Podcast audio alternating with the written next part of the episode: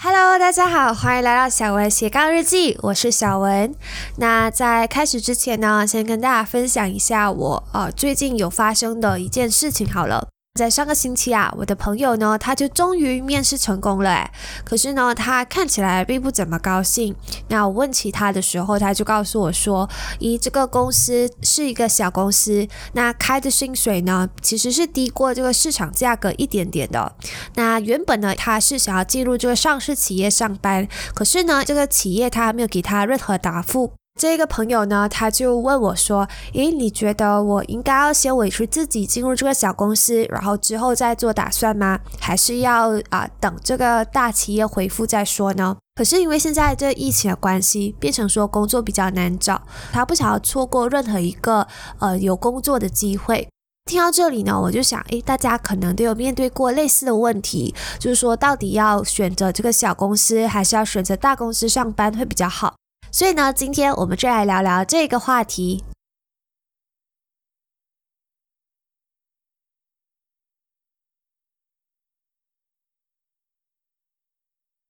其实我觉得要回答这个问题之前，你一定要先考虑清楚你自己想要成为什么样的人。很多人呢，之所以会纠结于选择大公司或者是新创公司这表面上的问题，他们常常会忘了考虑更底层的逻辑。我们都知道啊，生活的大部分时间呢，都会被花在工作上，所以你的工作很大可能会把你塑造成一个更好或者是更坏的你。有的人呢，会比较沉迷于这份工作所带来的标签，这是。无法避免的啦。像我们在第一次遇见陌生人的时候，最快认识对方的方法就是通过标签啊。比如说，如果你在谷歌分公司里面实习过，只要你写在履历表上面，那这履历表看起来就比较高大上，而面试官也会对你的这个实习的经验感到特别有兴趣。毕竟谷歌是全球知名的大企业嘛，所以你能成为他的职员之一，想必呢是很有料，然后能力是高人一等的，才有机会被选中。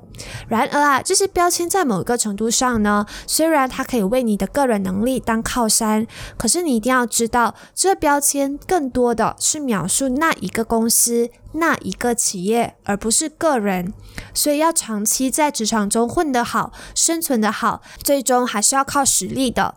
那回到一开始我就提到，咦，在选择进大公司或者是新创企业的时候，要先思考你要成为什么样的人。那思考出来答案呢，也许会帮助到你，也许不会。怎么说呢？有的人呢会想说，我要成为一个好人，或者是我要成为一个对社会有贡献的人。这答案呢，它在某个程度上，它并不会影响你的职场选择，因为不管你现在在哪一个，你都可以成为一个好人，或者是成为一个有贡献的。的人，可是有的人可能会说，呃，我要快速成为行业内最有权威的人物，那么加入这个大企业啊，可以成为一个起点或者是一个跳板，因为他们往往在行业内有最好的资源来辅助你。那如果加入那些资源不太充足的新创，就会拖慢你的脚步。也有的人想要有创业体验，而不想要投入太多的资金，那么呢，加入新创公司呢，就可以满足他们这方面的要求。在这里啊，值得一提的重点呢，就是每一个领域的新创公司和大公司性质都是不一样的，所以在做选择的时候，可以尽量不要把公司贴上呃新创或者是大企业这两个标签。你可以把这个个别公司拿出来做比较，比较他们的工作时长啊、啊公司文化、呃还有薪资等等的。这样的比较下来呢，才会比较客观。而你在申请工作的时候呢，最好是能够把你的履历表都投了，因为除非在一开始你就有一个很理想的选择，你知道你一定要进那一家公司不可。可是如果你是那种没有什么头绪，然后还不知道要选哪一个，就可以两种都先投，再来比较你所拥有的选择。因为如果你目前都还没有被叫去面试，也没有被录取，然后就花好几天的时间光想着因为要进哪一家公司，最后真的给你想到了，结果那家公司并没有要录用你，不是浪费时间了吗？好，那现在呢，你已经大概知道你要成为什么样的人，也进入了几家公司的面试，那就可以开始想想看，你在工作中最看重的是什么？有的人呢，他很注重 work-life balance。就是工作和生活之间要平衡，他不能忍受长时间都要加班，然后没有休息时间的压力。也有的人呢，他很看重公司的文化，他喜欢比较友善的工作环境，然后同事之间不会嚼舌根，在背后散播谣言或是说坏话。有的人呢，他喜欢比较年轻、喜欢创新、自由度比较高的同事，而不喜欢啊那种中规中矩啊、成熟老年人的工作环境。有的人是看重公司的装潢很像公司环境舒不舒服，会不会很杂乱，设备齐不齐全等等。有的人呢是很看重薪资，他是想要在毕业后就比同辈们拿到更高的薪酬，那他就甘愿成为大公司一个小螺丝钉，换带来更好的、更快速的这个生活品质。也有的人，他眼光会比较长远，他愿意拿着比较少的薪资去投入一个有潜力的新创公司工作，因为他们相信啊，早期的投入会在未来带来更大的回报。所以这时候呢，你可以写在一张纸上面，你最注重的是什么，然后做一个排序。比如对你来说，学到这个技能是最重要的，那你就可以把它排第一，然后就到工作环境、工作时长，最后才到工资。那排好这样的一个顺序之后，可以再看你手头上所拥有的 offer，哪一个呢是啊最符合这个排序的，然后哪一个是能帮助你最快达成目标，让你成为你想要成为的人。那在一开始呢，我们所拥有的资讯都会比较有限的，尤其是像刚出社会的大学生，我们不大确定自己对于这个公司的认识是不是准确的，还是停留在这个刻板印象。这时候呢，我们就可以善用网络的资源。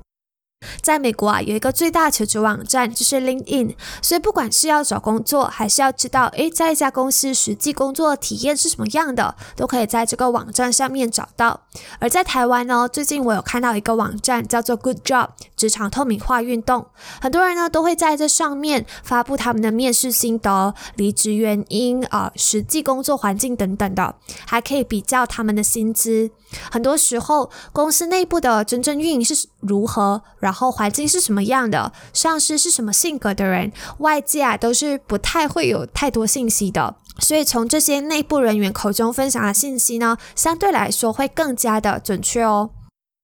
像是我本身之前在实习的时候呢，我就很喜欢跟我办公室的同事们打交道。午餐时间一起外出吃饭，或者是一起跑业务的时候，我就会抽时间跟他们聊聊天。那从他们口中呢，往往会得到很多很多的资讯，比如说啊，老板的性格是什么样的，然后他看不顺眼的事情是什么，他最喜欢什么设计，然后他是如何白手起家的，或者是要找哪一个承包商才能拿到最便宜的材料。然后哪一个工程师比较好商量？然后在跟材料估算师对接工作时候，流程是什么样的？这些呢都是学校不会教你，只有那些有工作经验的人才会知道的。这种聊天方式啊，在美国叫做 informal interview，就是非正式访谈。我个人认为啊，这是可以很快的得到别人常年累积的经验的一个方法。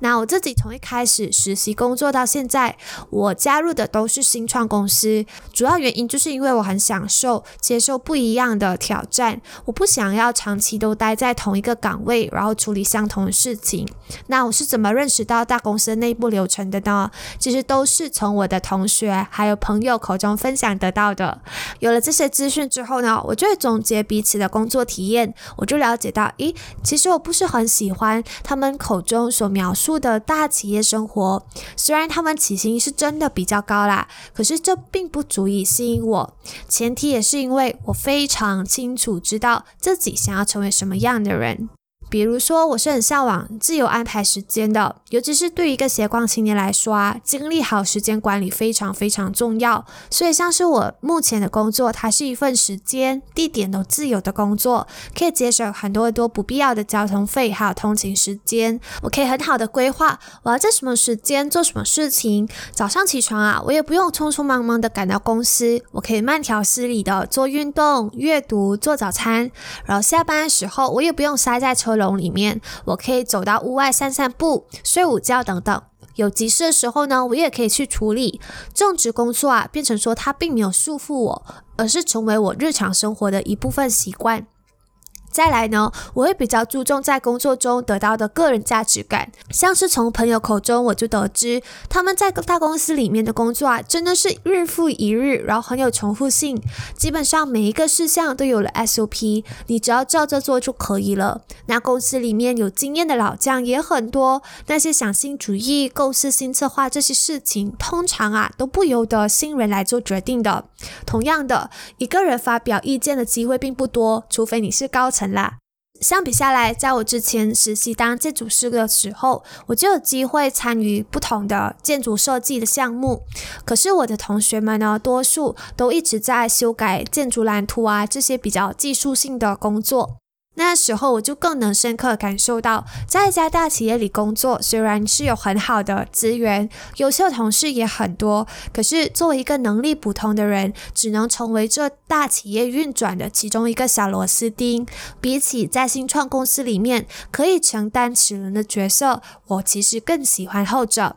现在啊，我所从事的政治工作呢，就是新创公司。我算是团队里最早期的成员之一啦，也因此呢，我能很贴身的见证我的老板创业的经历。那公司面对困难的时候呢，我也可以知道，诶，应该要如何去解决。还有很多很多机会可以跟他聊天。有时候啊，我也会去问问他的创业心得。当然，我也很庆幸他很信任我，因为在工作啊，他有给我很高的自由度去发挥，也让我承担了好几个比较大的策划。所以这个工作呢，带给我的并不只是一份收入而已，更是一种实现自己的机会。